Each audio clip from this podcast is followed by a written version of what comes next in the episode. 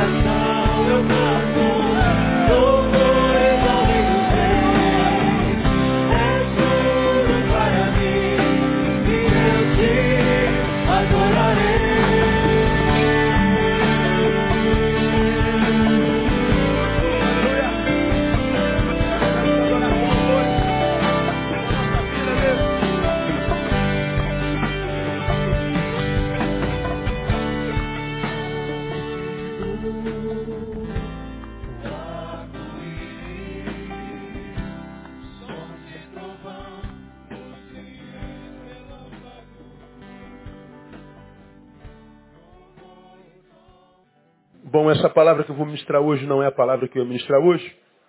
O Espírito Santo já começou a fazer bagunça. E quando ele faz bagunça é uma benção, né? Ah, Deus trouxe alguém para ouvir essa palavra que eu acho com a qual você se identifica. Vamos a Mateus capítulo 11. Sinto de Deus a necessidade de falar sobre cansaço mais uma vez. Ah, ouvi uma, uma frase de alguém esses dias muito interessante. E não foi comigo que ele falou, ele estava conversando com alguém numa fila. Daquelas pessoas que falam muito alto, você conhece alguém assim? Dá vontade de se meter no meio, irmão, fala mais baixo aí, ó, pega. Ninguém precisa. É como quem fala no celular. Quando vai atender celular, ele fala tão alto que não precisa nem de celular. O cara lá no outro estado es- escutaria. Não é? Ah, mas eles estavam na, na, na, na, fila e falando tão alto que a fila inteira soube da vida do cara todinha. Aí eu soube que a mulher dele chifrou ele, levou o dinheiro dele, que não, não tinha onde morar, e que ele tentou matá-la. E foi uma história terrível. E ninguém perguntou nada. Mas o cara está lá falando da- das mazelas dele. No final da magela ele diz assim, cara, eu estou cansado. E depois ele conclui dizendo, eu estou cansado de estar cansado. Pum, aí. Eu não, não lembrei mais da história dele, eu não, não- não- não me meto na vida de ninguém. A não ser que me peçam, mesmo sendo pastor. E ele falou das mazelas dele e eu não, não tenho nada a ver com isso. Mas a frase me, me chamou a atenção. Estou cansado de estar cansado. Estou cansado. Aí os dentes do cérebro começam. Cansado de estar cansado. Ah, quando uma pessoa diz estou cansado de estar cansado, o que, que ele está dizendo? Que ele está cansado o quê? Alguém falou o quê? Há muito tempo. Ou seja, ele não encontra descanso em lugar nenhum. Ele diz, cara, eu não aguento mais, eu estou cansado, olha, eu não, eu eu não consigo achar descanso em lugar nenhum. Eu não consigo paz em lugar nenhum. Bom, da família eu percebi que não dava. E dificilmente alguém tem paz se a família não vai bem, né? Não há nada na vida que compense o fracasso no lar. Alguém disse isso há 200 anos atrás. Ele disse, eu estou cansado. Mas quem não está, né, meu? Quem é que não está cansado? Mas ele falou, estou cansado estar cansado. Eu não encontro refrigério, eu não encontro descanso, eu não encontro paz. Em lugar algum, em área alguma, em momento algum. Eu estou cansado estar cansado. Essa frase, ela me, ela me, me tocou. Por que o meu cansaço? Bom, eu estive cansado Cheguei tão cansado em dezembro que eu falei, eu não vou aguentar entrar em 2013 se eu não parar para descansar. Por isso eu saí. Como eu conheço os meus limites, sei exatamente onde eu posso colocar meu chapéuzinho. Se entro janeiro sem descansar, eu não estaria aqui hoje com vocês. Cansaço que foi além da capacidade. E eu me lembro que no final do ano passado eu preguei aos irmãos falei sobre cansaço sobre provação. E a Bíblia diz que não existe provação que venha até nós que seja maior do que aquela que a gente possa suportar. Pois é, só que quando essa provação vem sobre nós, que a gente não é maior do que nós, é aquelas que são produzidas por fenômenos externos. Seja problemas com os quais a vida nos alcançou e foram, de repente, calamidades Jesus está dizendo, chegou, então você aguenta. Se não aguentasse, eu não deixaria que chegasse. Sejam problemas familiares que você não construiu. Produtos de equívocos de amados. Reverberou em você. E ele está dizendo, doeu, mas chegou até você. Você que produziu? Não. Então você aguenta. Pode ser uma ação demoníaca, diabólica, do, do inferno. Chegou até você? Chegou. Então eu sei que você pode. Bom, são produzidos por fenômenos externos. Agora, existe algumas dores, cansaços e adversidades que chegam até a nossa vida que foram produzidos por nós mesmos. Erro de gestão. São cansaços que vieram até mim, quem sabe por desobediência. Porque a Bíblia diz, tudo que tiver a mão para fazer, faz-o como? Conforme a tua força. Aí você vai além das tuas forças. Vai pirar, irmão. Vai sucumbir. Mas tu falasse, se eu, se eu fizesse, é porque eu aguentaria. Não, eu estou falando de fenômenos externos. Agora você, meu filho, está fazendo mais do que deve. Está fazendo o que não deve. Você está se autogestando equivocadamente. Esse erro de gestão vai matar você. E é exatamente num erro de gestão que eu acredito a maioria dos seres humanos que estão pirando, estão pirando e que não estão aguentando a vida, estão se matando, estão se matando. Não é porque o diabo se levantou, não é porque a, o meu casamento acabou, não é porque meu dinheiro acabou, não é porque a adversidade me pegou. Porque não há ninguém nesse planeta que não esteja passando por adversidade. Então o problema está no que a gente produz, na forma como nós nos auto-administramos. Temos sido, sido maus administradores de nós mesmos. Aí vamos sendo acometidos por um cansaço aqui, um cansaço ali, um cansaço lá. E daqui a pouco a gente está tão cansado que você diz, cara, porra, o que está acontecendo comigo? E o pior é quando o cansaço chega e aparentemente está tudo em ordem. Pô, tenho dívida? Tem, mas está dividido no cartão, dá para pagar todo mês. Algum problema conjugal? Tô, mas a patroa é assim mesmo, é bicuda. E daqui a uma semana a gente se entende. Ou ele é cascudo. É aquela briguinha do casamento, não, o filho deu um chute aí no cachorro, mas a gente resolve. São os problemas naturais da vida. Agora, existem alguns cansaços que se nos acometem, a gente sabe de onde veio, a gente não consegue discernir. E discernir tais cansaços é importante para que a gente possa usar a arma correta. Vou lembrar a vocês que eu já falei sobre isso no passado, numa outra, numa outra ministração.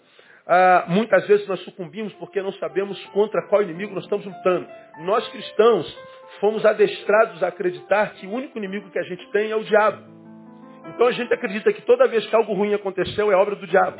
Toda vez que perdemos alguma coisa, obra do diabo. Toda vez que rompe alguma coisa, diabo. Toda vez que nos rouba alguma coisa, diabo. Tiraram o diabo, doeu o diabo. Então a gente vai para a campanha, a gente vai para o monte, a gente vai para o jejum, para guerrear contra os espíritos malignos se levantaram contra Isso não foi o diabo. Você está lutando contra o inimigo errado, pior, usando a arma errada. E o inimigo que você não percebeu continua adoecendo você, a despeito dos montes, dos jejuns e das orações. E a pessoa diz, mas pastor, estou orando a beça, eu estou consagrado ao Senhor, estou buscando o Senhor direitinho, estou lendo a Bíblia agora, estou fazendo a minha parte, mas a coisa não flui. Bom, você de repente está lutando contra o inimigo errado. Precisamos discernir o inimigo para a gente discernir a arma. Naquela palavra que eu falei sobre medo, descentralização e alienação, foi o que amarrou a vida dos apóstolos, lá no dia da ressurreição. Os inimigos eram medo, descentralização e alienação. O diabo não tinha nada a ver com isso. Foi naquela ministração que eu falei que medo é o que mesmo? Fé na derrota. Os irmãos gravaram. Medo é fé na derrota. Então, para quem foi acometido pelo medo, o diabo pode tirar férias. Ele se basta. O medo é fé na derrota, ou seja, eu sei que eu vou fracassar. Ora, quem sabe que vai fracassar, acertou, vai fracassar. Não é porque o feito é maior do que ele, é porque ele não acredita na vitória. É fé na derrota. Aí eu falei, não adianta subir monte, nada. Deus fez a parte dele, te capacitando para fazer ou suportar todas as coisas. Posso todas as coisas. Ele me fortalece. Agora, se eu não sei contra quem eu estou lutando, eu, eu, eu, eu, uso a arma errada. Aí ilustrei naquele sermão. Vamos imaginar que o Espírito Santo revelasse para você que amanhã, segunda-feira, dia 17,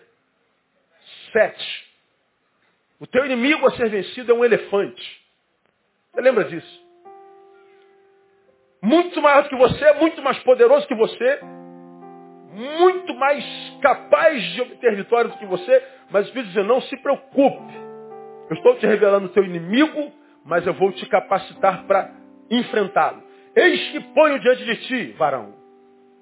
Número um, um mata-mosca. Número dois, um revólver 38. Número três, uma bazuca. Qual é o inimigo de amanhã? Quem se lembra? Arma número um, mata-mosca. Arma número dois, 38. Arma número três, bazuca. Qual arma você escolheria? Um, dois ou três? Por que, que você escolheu a arma número três? Porque discerniu o inimigo contra o qual você tem que lutar.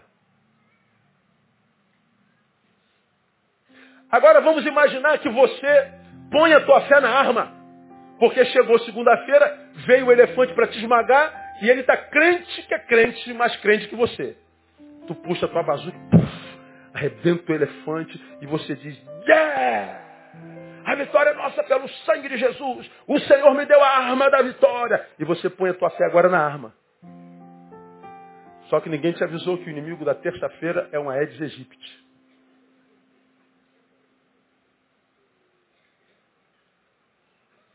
Você não se preocupou mais em discernir o inimigo. Botou fé na arma, na bazuca. Pergunto, se o inimigo é um Aedes aegypti, para que serve uma bazuca? Para nada. Vem o Aedes aegypti, tchum, picou, dengou, matou. Venceu um elefante e morreu por causa de um mosquito. Agora digam vocês para vocês mesmos, quais são eminentemente os problemas que têm acabado, por exemplo, com os casamentos? Problemas grandes ou pequenininhos? São os elefantes no casamento ou os mosquitos?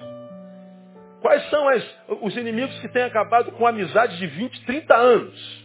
São os elefantes ou os recadinhos no Facebook?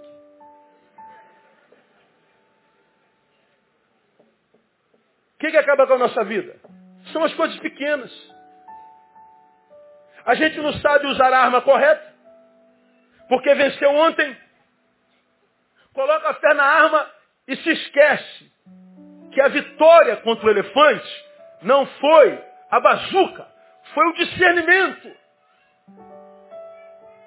Foi o meu saber que venceu o elefante. Porque foi o meu saber, o conhecer o inimigo, que me fez usar a bazuca. Se eu não abrisse mão do conhecimento para colocar até na arma, eu discerniria que o inimigo da terça seria um Aedes aegypti. Então eu largaria a bazuca e pegaria o mata-mosca. eu preciso discernir o que está tornando minha vida impossível, o que está tornando minha vida insuportável, porque não foi assim a vida toda. Já houveram épocas na sua vida que você acordava dando, acordava dando glória, dizendo, caramba, glória a Deus, acordei mais uma vez, que bom. Houve uma época que você acordava e encontrava sua esposa acordada na cozinha e você já dava um agarrão nela por trás, dava um beijo no pescoço e já fazia ela se arrepiar toda e o bicho pegava logo na cozinha de mais cedo. Mas agora não é mais assim por quê? O que está acontecendo?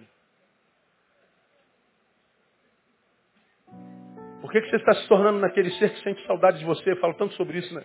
Você olha para trás e sente saudade de quem você foi. Sente saudade de como você foi.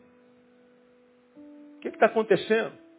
Bom, em grande escala, a incapacidade de lidar com os cansaços. Veja, eu usei cansaços no plural. Porque eu tenho descoberto que o meu cansaço, o teu cansaço, nem sempre é produzido por uma razão, mas por várias delas. E muitas vezes nós vencemos uma área, em outra área, e dissemos agora vai, e não vai. Porque faltam outros cansaços a serem combatidos, mas que a gente nem sabe que é fonte de cansaço na nossa vida. Aí nós vamos a Mateus capítulo 11, 28. Jesus sabe da seriedade de estar cansado e não saber lidar com cansaço. E diz assim, vinde a mim. 11, 28 de Mateus. Todos vós que estáis o quê? Cansados e sobrecarregados. E eu vos aliviarei. O versículo não termina aí, já preguei sobre esse versículo 200 vezes. Ele diz mais, vinde, está cansado e sobrecarregado? Vem a mim, eu vos aliviarei. Muito bem, eu fui. Acabou? Não. Ele diz, tomai sobre vós o meu jugo e aprendei de mim, que sou manso e humilde de coração, e então achareis o quê? Descanso para as vossas almas. Veja, lembra que eu já preguei sobre isso. Eu estou cansado, sobrecarregado. Jesus diz, vinde a mim, eu vou aliviar você. Quantos chegam até Jesus e não acham descanso? Como falei no momento do ofertório, estão na igreja há 200 anos e não acontece nada. Não muda nada. Do jeito que veio está. Mas pastor, eu estou decepcionado com Deus, porque ele disse se eu tivesse sobrecarregado, cansado demais, se eu viesse até ele, ele me aliviaria. Pois é, vir até ele é o início. Mas ele diz, uma vez que você vem, tome o seu jugo que é suave. E mais, aprenda dele. Aí você encontrará descanso para as vossas almas. Lembra que o temor do Senhor é o quê? O princípio da sabedoria. Quantos de vocês ou de nós chegamos no princípio, porque agora tememos ao Senhor e paramos. Que bom, você já teme ao Senhor, aleluia, levantou sua mão para Ele, glória a Deus, converteu-se, amém, começou. Mas agora você tem que, uma vez que startou a coisa, continuar aprendendo dele. Não tem a ver com dogmas, doutrinas, liturgias. O que pode, o que não pode, não. Tem a ver com conhecimento do divino. Tem a ver com experiências com Ele. Para que Ele nos capacite com o seu saber. Para que eu discirna aqueles poderes que existem no meio de nós. Para me cansar de tal forma a ponto de fazer desistir da própria vida. Aí eu quero mostrar para vocês nessa noite como que nesse tempo pós-moderno quase nunca o cansaço é físico. Porque quando o cansaço é físico, é molinho. Está cansado fisicamente, o que, que você faz? Ah, vai dormir, mano. Toma um remedinho aí. Diga o nome de remédio dormir aí. Diazepam? Nossa, pegou pesado esse. Esse dorme, hã? Rivotril, diz outro aí. Hã? Alprazolam, diga outra aí. Lexotan, diga outra aí. Dramin, diga outra aí. Ah, vocês são doutores disso aí, mano. Eu fui para os Estados Unidos semana retrasada. Aí Nove horas de voo. Eu odeio avião. Vivo em avião, mas odeio. Eu não durmo em avião de jeito nenhum. Quando é daqui para São Paulo é mole. Quando é daqui para Flórida. Aí eu estava no aeroporto e falei, cara, eu não gosto de remédio, não vou tomar um remédio para dormir. Aí já era, era quase madrugada, aí eu escrevi para a doutora Alcideia. Não sei se ela está aí. Ô Alcideia, eu tenho ouvido falar do tal do Dramin dessa. Comprei o Dramin. Eu posso tomar dois de uma vez para ver se eu entro em coma, só acorde lá. Aí a Alcideia estava ocupada, não respondeu. Não, a Alcideia respondeu. Aí eu escrevi para o doutor Felipe. Aí eu falei, Felipe, eu escrevi para a Alcideia e ela ainda não retornou. É, Dramin, posso tomar dois de uma vez? Aí não respondeu, daqui a pouco a Alcideia respondeu. A Alcideia falou assim, pastor, não toma dois não, o senhor nunca tomou remédio? Então toma um e meio. No máximo. Tu pensa que meio comprimido não faz diferença não? Ah, toma, toma meio de, de, de, de, de Lexotan. Não sei quantos MG que você vai ver. Aí eu falei, pô, um por um e meio, eu vou tomar um só. Vou gastar meio não, e outro meio vou jogar fora. Eu não. Aí legal. Tomei um. Não adiantou nada. Falei, esse remédio não funciona não. Aí na volta, a gente vai para os Estados Unidos, com uma mala, volta com três. É muito barato, o negócio lá é de doido. Aí eu botei o Draminho, falei, pô, um não adiantou nada, eu vou tomar é dois. Se bobear, eu tomo dois e meio na volta. Se eu morrer, já estou no céu, já pronto. Aí eu botei o Dramin dentro da mala que despachou. Eu falei, nem esse Dramin eu tenho, vou ter que ficar acordado 10 horas. Aí comecei a rodar no aeroporto. Aí eu perguntei à menina lá de uma loja, pô, você não tem um remedinho para dormir? Não, eu quero dormir. No avião. Ela falou, isso aqui senhor dorme. Toma dois. Eu falei, pô, isso aqui eu não conheço, cara. Eu falei, ah, um não adiantou, vou tomar dois. Tomei dois. Não adiantou nada. Vim acordado de lá aqui de novo. Falei, rapaz, eu preciso armar um remédio que, que durma. E eu durmo. Mas no voo não consigo. É uma viagem eterna, parece que eu estou indo para o céu, não chega nunca. É horrível. Dormir é uma benção. Cansaço físico. Toma um Dramin, toma um, um Lexotan, toma um Revotril, toma esse remédio todo que vocês falaram aí. Pronto, dormiu. Dormiu bem. Se o cansaço é físico, pronto, você acorda novo em folha. Agora, quando o cansaço não é físico, você toma o bendito do remédio, dorme cansadaço. Como é que você acorda? Cansado. Parece que você não dormiu, meu. Dá pânico na gente. Cara, eu estou aguentando, eu que, vou ter que pegar aquele 383 agora, seis e meia da manhã, meu Deus do céu. Nem estou indo, eu já estou, acordei cansado, mas não chegar lá como? Aí você volta, dorme, acorda cansado de novo. E a gente, meu Deus, de onde vem esse cansaço se não é físico? Ah, deve ser físico seu casamento. Não, meu casamento está bem, pastor. Então seu filho deve estar com câncer. Não, meu filho está correndo aqui hoje, pastor.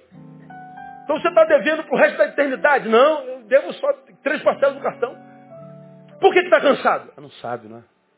Esse é o pior cansaço. Porque gera angústia. E angústias, muitas vezes, tão profundas e indiscerníveis, que faz a gente pensar em morte. Alguém aqui já pensou em morrer alguma vez? Não precisa falar, não de desistir na vida, quer dizer, chega, cara. Chega. Estou cansado. O cansaço é muito perigoso. E nesse tempo pós-moderno quase nunca é físico. Então que outros cansaços nos acometem? Eu vou mostrar alguns para vocês. Primeiro, nós nos cansamos de ter medo.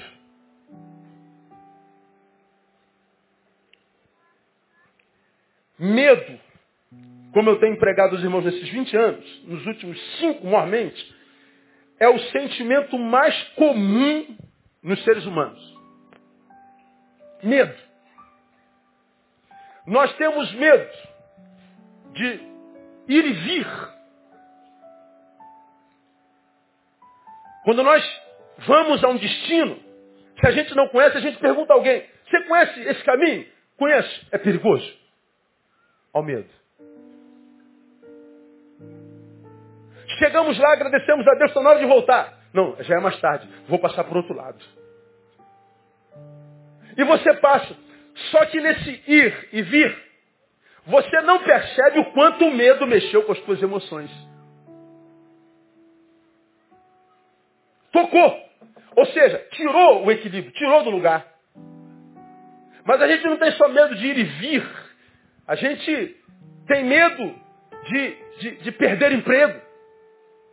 Fiquei sabendo domingo passado, voltei domingo passado, um amigo nosso, querido, 26 anos na empresa, um excelente salário, foi mandado embora. Vai fazer 50 anos. Como é que a gente faz? Quem não trabalha no serviço público sempre tem medo de ser mandado embora. Por que você acha que todo mundo quer fazer concurso público? Para que tenha o quê? Estabilidade onde? No emprego. Ora, querer ter estabilidade no emprego significa dizer que não tem estabilidade, logo tem medo. Medo. E, gente, ó, vai passar uma leva aí na, na, empresa esse mês aí. Caraca, a gente já começa com o sangue de Jesus tem poder, está amarrado todos os santos. Tem misericórdia. Senhor, vai tocando nos ímpios, em nome de Jesus, eu sou teu filho. Me cela, me blinda. Medo. Agora, está errado ter medo? Não, isso faz parte, tem sentido. Medo de perder emprego, medo de que o casamento acabe. Nós temos medo de ficar sozinhos. Quando a gente sai, às vezes deixa as meninas em casa. Os macaca velha. A gente chega em casa, todas as luzes da casa estão como? Como é que vocês sabem? Já foram lá em casa alguma vez? Ou acontece com vocês também? Todas as luzes acesas. Meu Deus, o que é isso aqui? Está com medo de bicho papão? Não. Claro que não. Tem medo de quê? Ah, eu sei, pai. É medo. Medo. Eu estou em casa, estou aqui no meu computador, estou fazendo o que eu sempre fiz, estou no, no, ninho do, do, da nossa família, mas papai e mamãe estão longe. Então a gente tem medo. Emoções mexidas. Medo, medo, medo, medo, medo de nos relacionarmos e não sermos aceitos. Medo de rejeição, medo de sermos rejeitados, medo de fracassar. Por isso há tanta gente que perde oportunidades preciosíssimas na vida, porque acredita que se tentar vai fracassar. Eu tenho falado sobre isso aqui direto. Com medo do fracasso não tenta, isso é medo, isso é na derrota.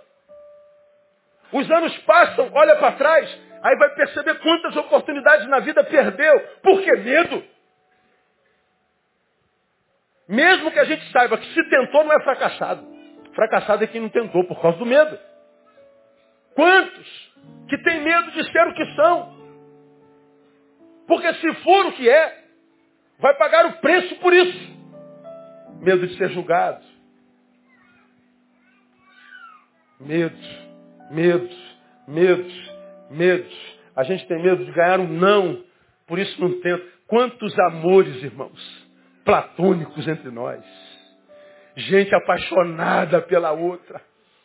E muitas vezes a outra é a mulher de Deus para ele, ou é o homem de Deus para ela. Mas por que, que eles não se encontram? Porque ele ou ela tem medo de falar, pô, cara, estou gostando de você. Com medo de quê? De ganhar um? Não.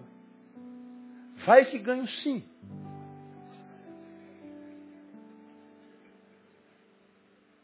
Mas por que, que não ganham sim? Medo. E aí o grande amor da vida passou, lamento, irmãos e irmãs que ainda não casaram. Alguns de vocês não casarão. Diga, não está falando comigo. Sabe por que, que alguns de vocês não casarão? Porque o amor já passou. E você teve medo. Mas pastor, eu não posso ter outra chance? Pergunta a Deus, irmão. Medo medo, medo, medo, medo, medo, medo, medo, medo, medo, medo de morrer. A unha encravou. Ih, tua unha está encravada. Isso mata, doutor. Não, irmão, não mata. Gente que descobre caroço no seio, não vai no médico com medo de ser câncer. Como se não ir ao médico resolvesse o problema do câncer. Tem mais medo do diagnóstico do que da própria doença. Medo de dizer a verdade. De dizer, amor, não deve ser assim. Eu acho que você se excedeu. Acho que não foi bem. não ficou legal. Medo do marido não entender, da esposa não entender. Medo. Aí você acredita que tanto medo unido não se traduz numa carga sobre nossos ombros? Você acha que tem como passar incólume diante de tanto medo? Não, não tem. Isso mexe com a nossa estrutura de forma poderosa. É muito medo. A gente sai da igreja, pega o carro, medo de ser assaltado. Medo, medo, medo, medo, medo, medo. Isso vai tirando de nós algumas possibilidades. Vai limitando o nosso ser, o nosso fazer, o nosso produzir. Isso vai nos retirando de relações preciosas. Amor, vamos sair? Não, estou com medo.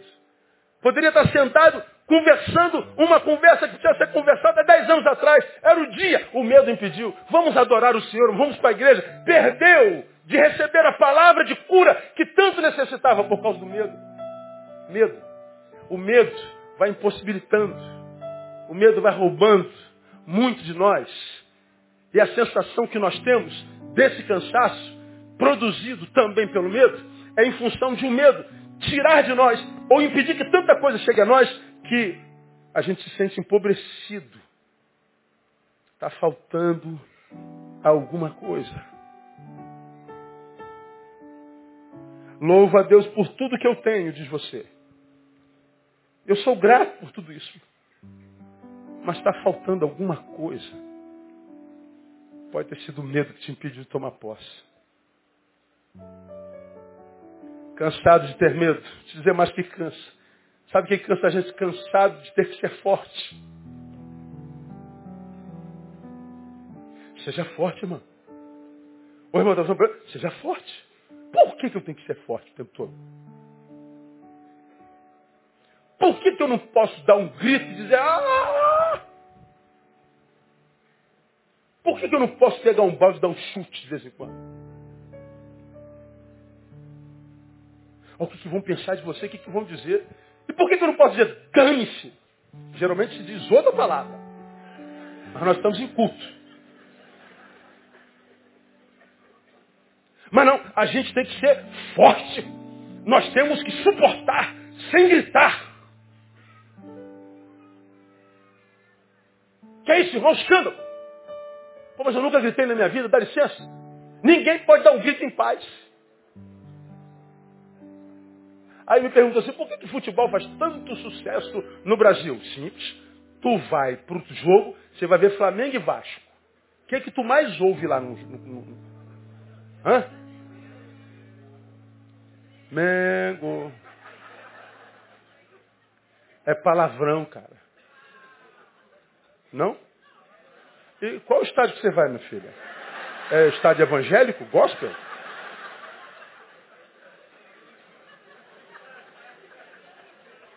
Meu irmão, sai os palavrão. Que palavrão é isso? Eu nunca ouvi esse palavrão, isso é novo. É pós-moderno. Os caras gritam. Tu vai lá para a raça rubro-negra. E os caras pulam e gritam o tempo inteiro. Ô cara, acabou o jogo, tá no intervalo, senta aí, irmão. Descansa aí, pô. Mas não, os caras estão batendo, pulando o tempo inteiro, gritando. Por que isso? Isso é terapêutico. Estar no estádio é terapêutico. Esse cara vai ter um infarto, meu Deus do céu. Ô cara, calma. Nada, é terapêutico. Ali ele está botando um monte de tensão para fora. Por que você acha que exatamente nesse momento histórico o MMA faz tanto sucesso? Por que, que a gente adora ver o outro sendo arrebentado? Meu Deus, no início você fala assim, meu Deus, isso é uma monstruosidade, isso é coisa do capeta. Mas depois tu vai acostumando. Virou febre nacional. Porque nós nos realizamos neles. Tu vê o perdedor que fala assim, olha só, deputado fulano de tal, sou eu em cima do deputado. Sou eu em cima do ministro da saúde que está tratando a gente assim. A gente está botando para fora. Daqui a pouco você tem, pega o pescoço dele, aí do lado, põe ele agora a patada, puf. Aí tu, tu, tu, tu entra dentro do octógono. Terapêutico. Por que tu não fez sucesso antes? Medo. Medo não, ser forte ter que suportar sem gritar, ser forte de não poder demonstrar o quanto está doendo por causa dos outros. Tudo bem, irmão, tudo bem. Nada. Você não pode falar, não, não estou nada bem. Quer saber, eu estou mal aberto saúde. Aí você fala assim, pô, esse cara está dando patada na gente, um cara grosso. Tu não perguntou como é que eu estava? Mas a gente não pode dizer a verdade, pode? Não. Aliás, pode. Mas há uma verdade no ar que diz que eu tenho que ser forte o tempo inteiro. Eu não posso chorar. Ser forte, mas de vez em enterro. O sujeito está enterrando a mãe dele. Chega um crente e diz, não chore, irmão. Por que não? Se eu não choro na morte da minha mãe, o miserável, eu vou chorar onde? Se a Bíblia diz que bem-aventurados os que choram. Você já reparou que a Bíblia não fala de alegria, de sorriso, por exemplo? Acha a palavra sorriso na Bíblia. Mas procura a palavra choro. Porque depois que o mundo passou a jazer no maligno, e que o pecado entrou na terra, o choro é muito mais presente do que o sorriso. O que não é mal, porque nele a gente aprende muito mais do que naquele. Agora, a gente cansa de ter que ser forte o tempo inteiro, de ter que mentir dizendo que está tudo bem, de ter que mascarar sentimentos, para não dizerem que a gente perdeu a fé. Ora, no dia 6 de janeiro eu preguei que eu estava cansado, expliquei. E, meu irmão, nossa, se vocês soubessem o que, que falaram. Meu Deus do céu, eu, eu, eu apostatei da fé, ganhei na loteria, falei. Eu engravidei gente. Eu, eu, eu, eu, eu, eu, fui morar nos Estados Unidos, fui ser missionário em Cuba, no Haiti. Ah, eu, Ed Renekiewicz ligou para mim, eu estava saindo da academia. Ué, tu atendeu, Neil? Ué, tu não ligou? Não, disseram que você tinha sofrido um acidente grave, que você estava entre a vida e a morte. Eu falei, não, então vai acontecer ainda, não aconteceu, é profético. Aí ele falou, pô, Neil, mas me falaram que você virou com a moto, que você quebrou todos os ossos. Eu falei, miserável, como é que o cara está amarrado? Como é que a mãe dele que quebre tudo lá, que miserável. O Ed ligou para mim desesperado. Falei, não, Ed, ainda não aconteceu não, cara. Eu rejeito essa palavra no nome de Jesus. Por quê? Porque se você revela fraqueza, todo mundo começa, mas por que está fraco? Qual a razão? Qual o pecado que está por trás disso? Nada. É, é só ser humano. É só isso. Se é humano, tem fraqueza. Se é humano, tem limite. Já preguei aqui que até Jesus, quando foi homem, chegou no limite e disse, Deus, por que me desamparaste? Como eu preguei, se tivesse qualquer um de nós aqui mais santo que Jesus, ia bater no pé de Jesus e dizer, oh, Jesus, olha o mau testemunho aí. Pô. Como é que o senhor pode falar que Deus abandonou o senhor? Como é que essa gente vai acreditar que tu é o Messias? Pô? Cala a boca, pô. Não, Jesus não se preocupou com a sua imagem. Ele disse que mesmo sendo Deus, porque é homem, ele tinha limite. Agora, nós temos que ser fortes o tempo inteiro. Nós temos que ser fortes. Não podemos é, ser fracos quando estamos fracos. Estamos fracos e temos que mostrar que somos fortes. Mesmo que às vezes há tempo de estar forte e há tempo de estar fraco. Há tempo de abraçar, de deixar de abraçar. Há tempo de sorrir, há tempo de chorar. Aí no tempo de sorrir a gente pode. No tempo de ser forte a gente pode. Mas no tempo de ser fraco não pode. Porque a gente tem que justificar por que eu estou fraco. Por que, que a gente está fraco?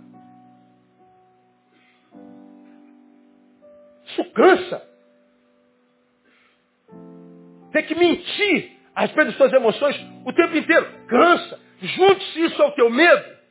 E você vai percebendo por que, a vida vai se nos fugindo. Cansado. Mas cansado de ter que ser certinho. Ter que ser ético o tempo inteiro. De ter que lutar ferozmente contra a nossa fraqueza de ter que lutar ferozmente e ininterruptamente contra os nossos defeitos. E qual é o problema? A gente vê, vive num tempo de impunidade, a gente vê a gente fazendo besteira direto. E não acontece nada com o miserável. Aí aquele, aquele serzinho arteiro tem dentro de você, vamos fazer uma, uma merdinha hoje?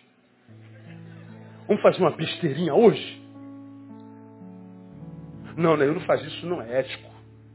Não fica bem para o homem de Deus. Não faça isso. É verdade. Então vamos ser certinho, vamos ser ético, vamos ser santinho. Nós precisamos dar testemunho. E é verdade. Mas tu vindo no, no mundo de erros, de gente equivocada, desconstruída, como tem pregado de manhã, mas você, vendo tudo isso, tem a sensação de que é, isso não trará consequências. Mas você tem que estar retendo por causa da ética, por causa da, da, do teu caráter, lutando contra a tua fraqueza o tempo inteiro. Ninguém faz, mas você faz porque você é honesto. Ninguém é, admite, mas você admite porque você é honesto. Todo mundo libera geral, você segura, se controla, porque você acredita em Espírito Santo dentro de você. Você é uma pessoa íntegra e você diz, eu tenho orgulho disso. Agora você acha que lutar contra você, contra a tua carne, contra o teu homem velho, o tempo inteiro no cansa? Por que, que você acha que tem um monte de crente mergulhando na carnalidade, envergonhando o nome de Jesus? Sendo um impeditivo para que outros o conheçam. Porque alguns de vocês dizem que são crentes e vivem uma vida tão podre, tão mundana, que os amigos de vocês, se você falar que é crente, ele vai rir na sua cara. Porque você e ele não tem diferença nenhuma, pelo contrário, você é pior do que ele. Porque ele não conhece a palavra, você conhece, mas não vive como se conhecesse. Isso não é problema para você, porque você está perdido. Mas acredite, é um problema pior para o amigo, porque o amigo, quando você um dia, quem sabe, tentar falar do amor de Deus para ele, ele não vai acreditar. Porque você conhecia esse amor e não encarnou. Você está impedindo alguém de chegar a Jesus. Ora, essa vontade de dar vazão à carne, essa vontade de um dia chutar o balde, eu vou quebrar tudo. Eu vou soltar a franga geral. Eu vou, não quer saber? Dane-se! A gente tem vontade de fazer isso, vira e mexe, irmão. De de vez em quando ser fechado no trânsito e ver o cara olhando para tua cara e rindo, aí, mané. Pô, aí, aí entra um demônio lá no dedão do pé, ele vai tomando posse do teu corpo. Tu sente aquela unção do Hulk saindo dentro de você. Uau, dá vontade, Hulk, esmaga. Dá vontade de pegar o cara, pegar no pescoço dele. Já sentiu essa vontade alguma vez, não? Pergunta, irmão do seu lado, já teve vontade de matar alguém, irmão? Pergunta ele. Eu estou falando para ET? Não.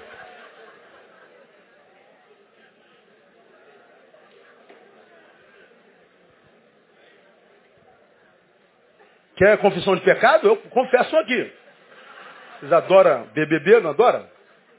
Tem ovelhas que estão do meu lado reclamando da vida. Vai, pastor, marcar um horário com o irmão. Tá. Ele começa a falar da vida dele, da injustiça de Deus, de como Deus é ruim, de como Deus não é fiel. E eu conheço a vida do miserável. Viveu a vida inteirinha fazendo besteira. E ele está reclamando da vida. Os irmãos têm Aí o cara está falando, a gente como pastor tem que amar. Não, meu irmão, Jesus é bom, vai perdoar. Vai... Mas no fundo, às vezes, está de pegar no pescoço dele. Fala assim, ô seu animal. Como é que você chegou aqui? Quem construiu esse caminho? Como aquele cara que já falei aqui mil vezes. O cara tem 42 anos. E diz que Deus não é bom porque ele não conseguiu fazer nada na vida. Não tem nada na vida, não construiu nada na vida, nada na vida. Os irmãos na igreja tem um monte de empresário, um monte de gente rica, ninguém dá oportunidade. Aí então, você sabe fazer o quê, irmão? Se formou no quê? Não, eu não estudei não, pastor. Por quê? Qual o curso no Senai que o irmão fez? Então é técnico no quê? Não, não, também não sou técnico. Do que é que é o quê? Quer ser presidente da República? Do, da Petrobras? Tem que vender refrigerante no sinal, irmão. Que é um trabalho digno. Tem que se contentar com o que a vida te dá, porque você não plantou nada nela. Pô, você sabe como é que é, né, pastor? Pô, garotão, né, pastor? As menininhas, né, pastor? As menininhas. É menininha. O cara ainda tem coragem de falar. No... Aí, você acha que você é o único cara que queria as menininhas. Os teus colegas é tudo boiola, não queria menininha.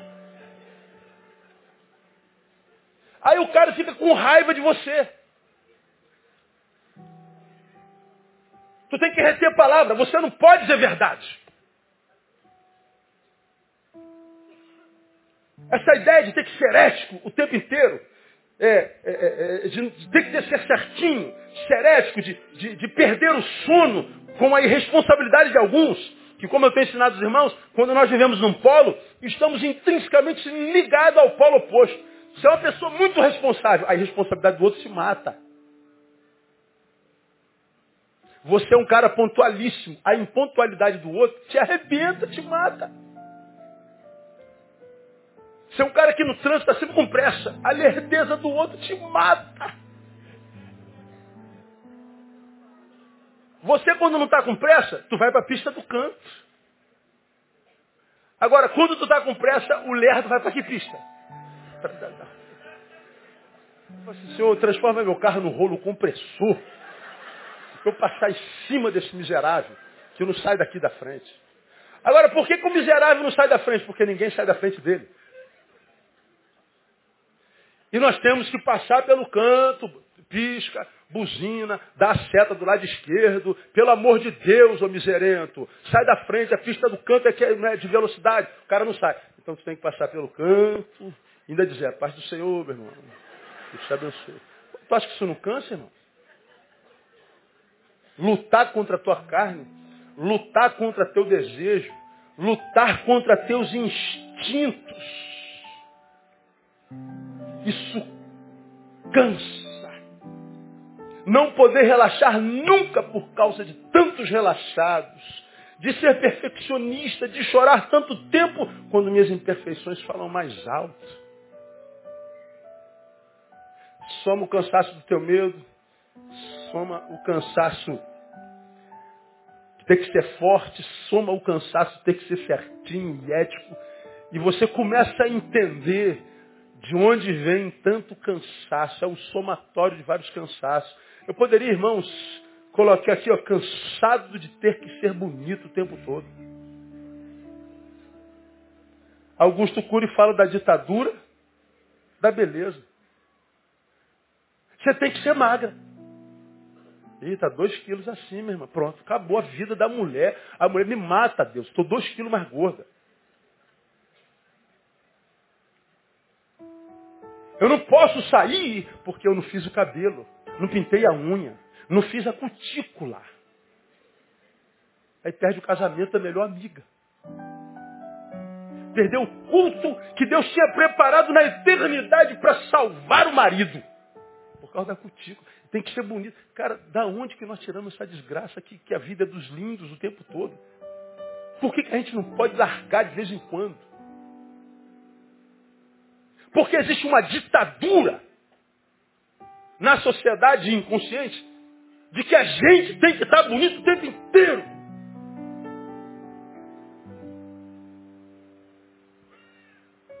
De que a gente tem que estar cheiroso o tempo inteiro. De que a gente tem que ser o tempo inteiro. Aí quando você é mais relaxado na tua, na tua vida, tu anda com a roupa normal, mas não se preocupa muito com a, com a, com a aparência. Tem sempre alguém que chega perto de você e, te olha assim de cima a baixo. Eu então o meu nome é muito mais conhecido do que a minha imagem, né? Eu estava na academia esses dias, o cara viu, eu tenho uma tatuagem aqui da igreja, IBB, aí ele me olhou, você é da igreja Basta Betânia? Eu falei, sou. Puxa vida, sou doido para conhecer essa igreja. Meu irmão é de lá, rapaz, é, é legal lá, né? Eu, eu acho a melhor igreja do mundo. Pastor Neil, né? É, pastor Neil. É verdade que ele é meio doido? Ih, completamente, cara. Ele, não tem, ele é mais do que você imagine. É mesmo? Não, mas é homem de Deus, acredite. É homem de Deus. É, mas dizem que ele prega a beça. É, dizem que prega. Eu não sei. Eu não costumo ouvi-lo com muita frequência. Mas como?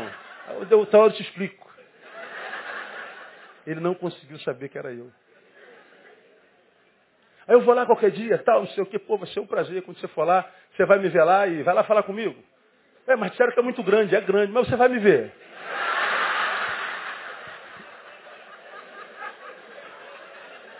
O cara não descobriu que era eu. Então, a minha voz é mais conhecida do que a minha imagem. Eu sou motociclista, às vezes eu chego no lugar, o cara fala, ô pastor Neil. Aí o cara, pastor Neil, Aí o cara olha para mim, eu estou de bota de calça jeans rasgado de camisa aérea e chego de, de, de, de Harley Davidson, com anel grande de cruz, com pulseira. Eu gosto de anel, gosto de pulseira, dá licença? problema é meu. Então, aí, o- aí o cara, e usa o barbista, aí o cara olha assim de cima a baixo, como quem diz, isso é pastor? Amarrado, o sangue de Jesus tem poder. Aparência. Porque você tem um uniforme a, a utilizar. Você tem um jeito de andar. Você tem uma forma de falar. Você tem um estereótipo a preservar. E você se adequa a esse estereótipo. Não tem nada a ver contigo. E não sabe por que está cansado. Dá para entender isso, minha igreja, meu? Não? Cansaços. A gente rejeita a nossa imagem porque a gente está admirando a imagem da Gisele Bündchen. Aí eu quero meu cabelo igual dela, eu quero minha maçã do rosto igual a dela. Aí tu vai ler, vai ver nego, põe, põe costela, tira costela, põe peito, tira peito, eh, põe bunda, tira bunda, é, é, panturrilha. Meu Deus, que, que frenesia é esse? Eu só vou ser feliz, pastor, depois que fizer a minha lipoaspiração. Meu Deus do céu! O que, que é isso, cara? Nossas filhas, quando faziam 15 anos, quando pedia muito, pedia para ir na Disney. Agora o que, que elas pedem? Uma lipoaspiração.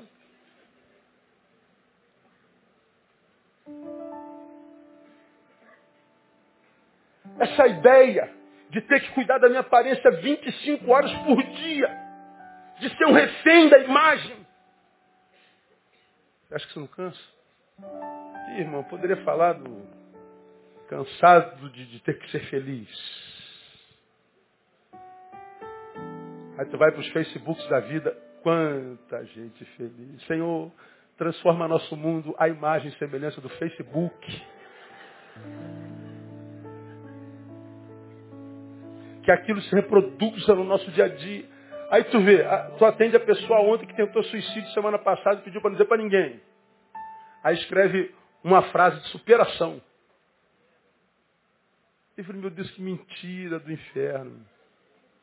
O outro fala sobre felicidade. Está querendo morrer. Uma mentirada. Aí eu, eu- eu fico vendo assim, cara, se minhas ovelhas que publicam essas frases vivessem essa frase, eu ia ser o pastor assim mais desocupado do mundo. É um mundo que não tem nada a ver com a realidade. Um mundo estereotipado. Pessoas cansadas, desesperadas. Porque tem que ser feliz o tempo inteiro. Aí a gente cansa por último.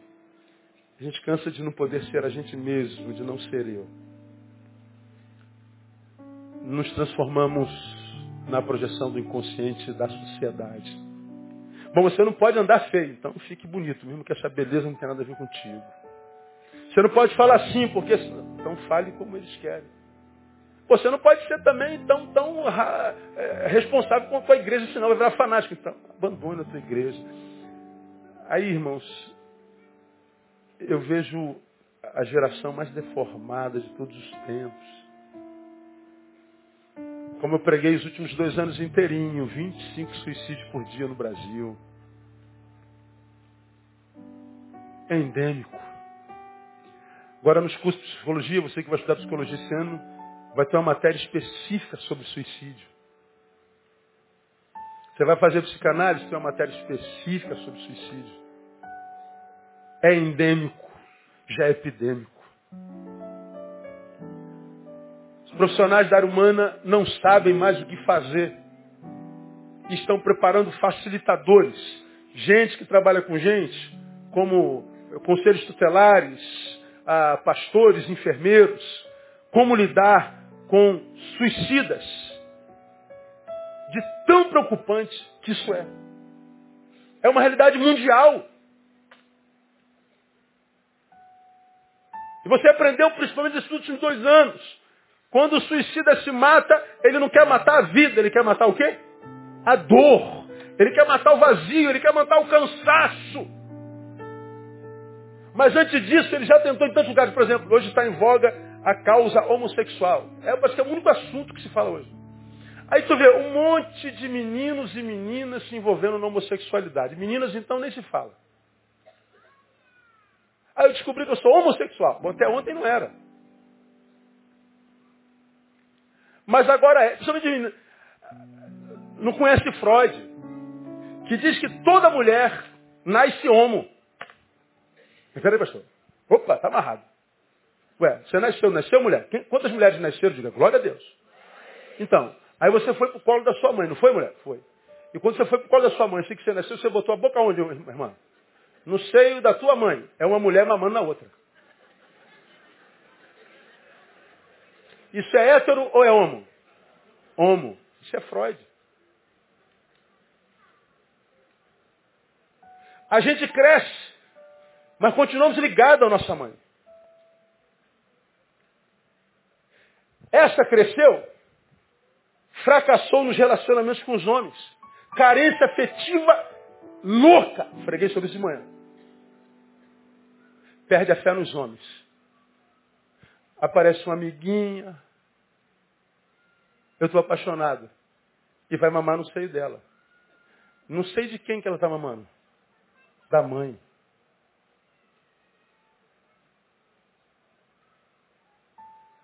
Grande maioria delas é relação de uma filha carente com a projeção numa mãe.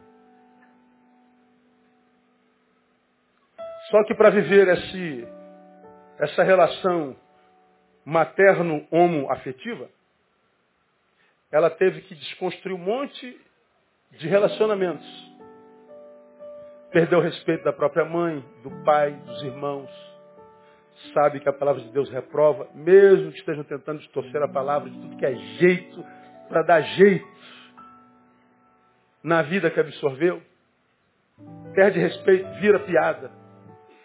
Rejeição.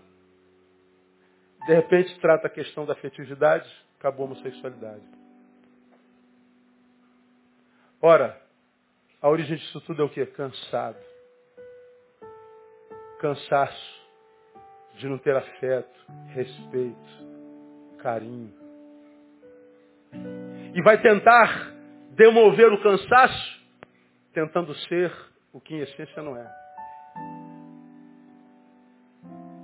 Como Jesus sabia que nós chegaremos um tempo de, estrito, de extremo cansaço, ele diz assim, filhos, você que está cansado e está com uma carga linda, aquela que pode suportar, é em mim que você vai encontrar descanso.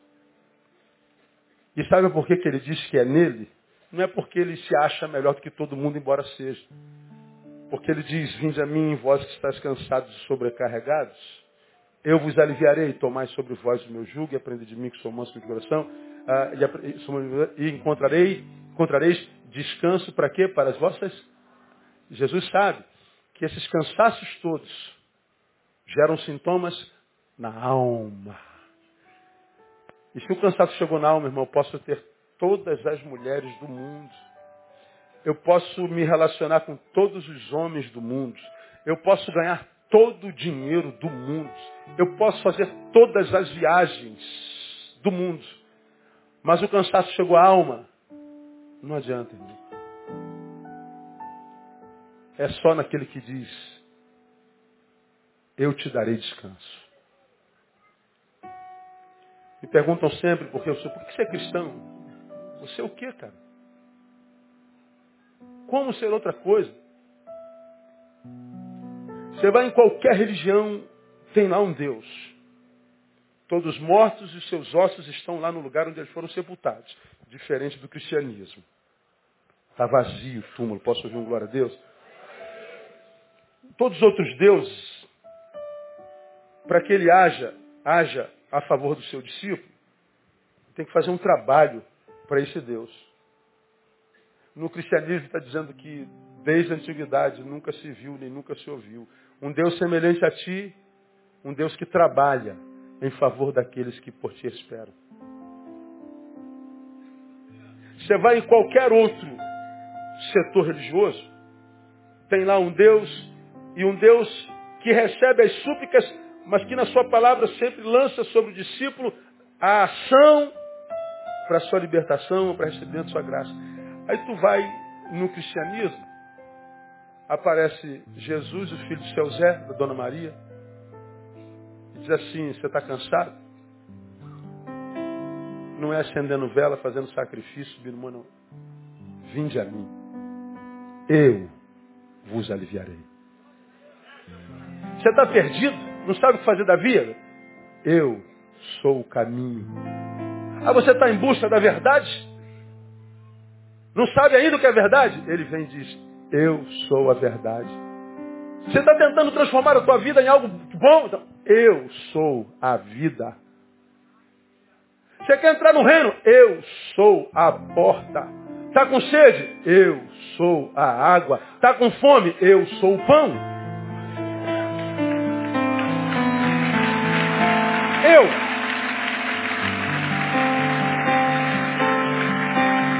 Aí, irmão, você não é obrigado a acreditar nisso. O problema de cada um é subjetivo.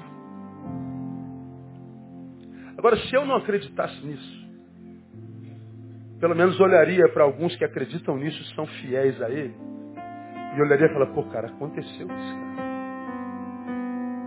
Você que está aqui, pai, viu seu filho que estava perdidão vir para a igreja, você foi contra. Mas hoje teu filho está transformadão. Você nunca acreditou em nada, mas olha para o teu filho e veja se que aconteceu com ele não foi verdade. Tua mulher, teu marido. Você não gosta de crente? Eu também não. Você não gosta de pastor? Eu também acredito em poucos deles. Mas que quando uma pessoa se encontra com esse cara chamado Jesus de Nazaré, e ele é honesto que alguma coisa acontece, ah, acontece não. Ah, acontece. Tem um monte de crente safado, vagabundo por aqui, na igreja tem um monte. Mas tem gente aí que é de Deus pra caramba. E que é íntegro, que é ético, que não se corrompe. Que vive uma vida exemplar. E que a gente sabe de onde veio. Quem fez isso? O filho da dona Maria do seu Zé. Que diz, em mim você vai encontrar descanso. Sabe por quê? Porque chegou na alma, meu filho. Não adianta mudar de sexo, não adianta mudar de emprego, não adianta mudar o cabelo, não adianta fazer lipoaspiração, não adianta aumentar os glúteos. É na alma. Chegou na alma. Não tem jeito. Tornou-se espiritual. Na alma. Só se for o Deus Criador de cada um de nós, no nome de Jesus. Então, cara, eu acho que Deus está te amando hoje demais, porque no ofertório disse assim, você está procurando paz, alegria, cura em tudo quanto é canto, mas você está orando errado, está pedindo para ter. Eu te disse, ó, seja, você terá. E agora, eu estou falando de cansaço. Deus está dizendo assim, meu filho, se você está cansado, sobrecarregado, vinde a mim. Eu vou aliviar você. E eu quero profetizar que hoje, hoje, a tua vida começa a mudar mesmo de verdade. Sem conversa fiada. Ah, eu tenho que vir para a sua igreja. Ah, irmão, não precisa nem vir para cá, e tem gente demais aqui. Gente não trata a gente como número. A gente trata a gente como alma vivente. Deus morreu por você. Eu sei de onde eu vim, aonde eu estaria se Jesus não entrasse na minha história. Ah, eu sei, irmão. Eu sei que profissão eu teria se eu não fosse pastor, se eu não tivesse encontrado Jesus. Eu sei que tipo de profissional seria. Eu sei exatamente que desgraça eu seria na minha vida. Eu louvo a Deus que me converti lá atrás, porque se fosse para me converter hoje, vendo a vida desses crentes que estão por aí, eu não me converteria nunca. É o que está acontecendo. Um monte de gente desistindo da mensagem por causa dos mensageiros. É vergonha. Eu, eu tenho vergonha dos crentes. Imagina você que não é crente e vê essa gente toda aí. Escanalhada toda na televisão, só fala em dinheiro, dinheiro, dinheiro, dinheiro, dinheiro, dinheiro. Dá nojo. Prega um Deus que não passa de um curandeiro. Ora, se eu não tenho enfermidade, esse Deus não serve para mim? Ele só cura, meu. Não preciso de cura nenhuma, só preciso de paz. Pois é, estou cansado. O Senhor está dizendo assim, vinda a mim. Você vai ver que você vai encontrar descanso para a tua alma. E quando a alma for curada, irmão, Aí você vai ver que a visão que você tem pela esposa volta para o normal, que a tua sexualidade volta para o normal, que a tua relação com a grana e com a tua imagem volta para o normal, porque o encontro com a divindade, com a espiritualidade, como eu tenho ensinado nesses anos todos, não nos esquisitiza, nos normatiza. Não é o caminho de um ser humano tentando se transformar num ser espiritual, um ser espiritual tentando voltar a ser humano. Eu só quero ser humano, pastor. Não estou fazendo milagre, eu só quero equilíbrio. Eu só quero deitar e dormir. Acordar de manhã e ter meu pãozinho sobre a mesa. Ir para o meu trabalho direitinho, pegar meu ônibus, meu carro, chegar no meu trabalho, ter dor de cabeça, tudo bem, faz parte, mas está capacitado para ir, voltar para minha casa e encontrar meu filho. Só isso. Não estou pedindo nada demais, é isso. A gente precisa de muito pouco para ser feliz, concorda comigo, gente? A gente precisa de muito pouco. Aí quando esse cara entra, Jesus de Nazaré, filho do seu Zé e da Dona Maria, ele muda tudo, ele revoluciona tudo. É uma coisa tão simples que os sábios ficam malucos. Não é possível que é só isso, é só isso. É só entregar a vida para ele. Você vai ver o que acontece. E ele vai sendo o nosso suporte. E ele diz, lança teu fardo sobre mim. Meio, é, é muito medo, é ditadura da beleza, é, tem que ser certinho o tempo inteiro. É, lança sobre mim. Eu vou te dar descanso tem acontecido assim comigo há tantos anos e com você também, amém ou não? Ele é fiel. A minha oração é que ele encontre em alguns corações aqui nessa noite um lugarzinho para ele fazer sua manjedoura, onde ele possa nascer, para que você possa renascer. E quem sabe como orei, agora citando Augusto Cury, se você foi vítima da sua história até hoje, você sai daqui sendo escritor dela o agente dela. E que você escreva uma história linda, abençoada e vitoriosa no nome de Jesus. Amém, amado? Recebe essa palavra? Vamos aplaudir o Senhor.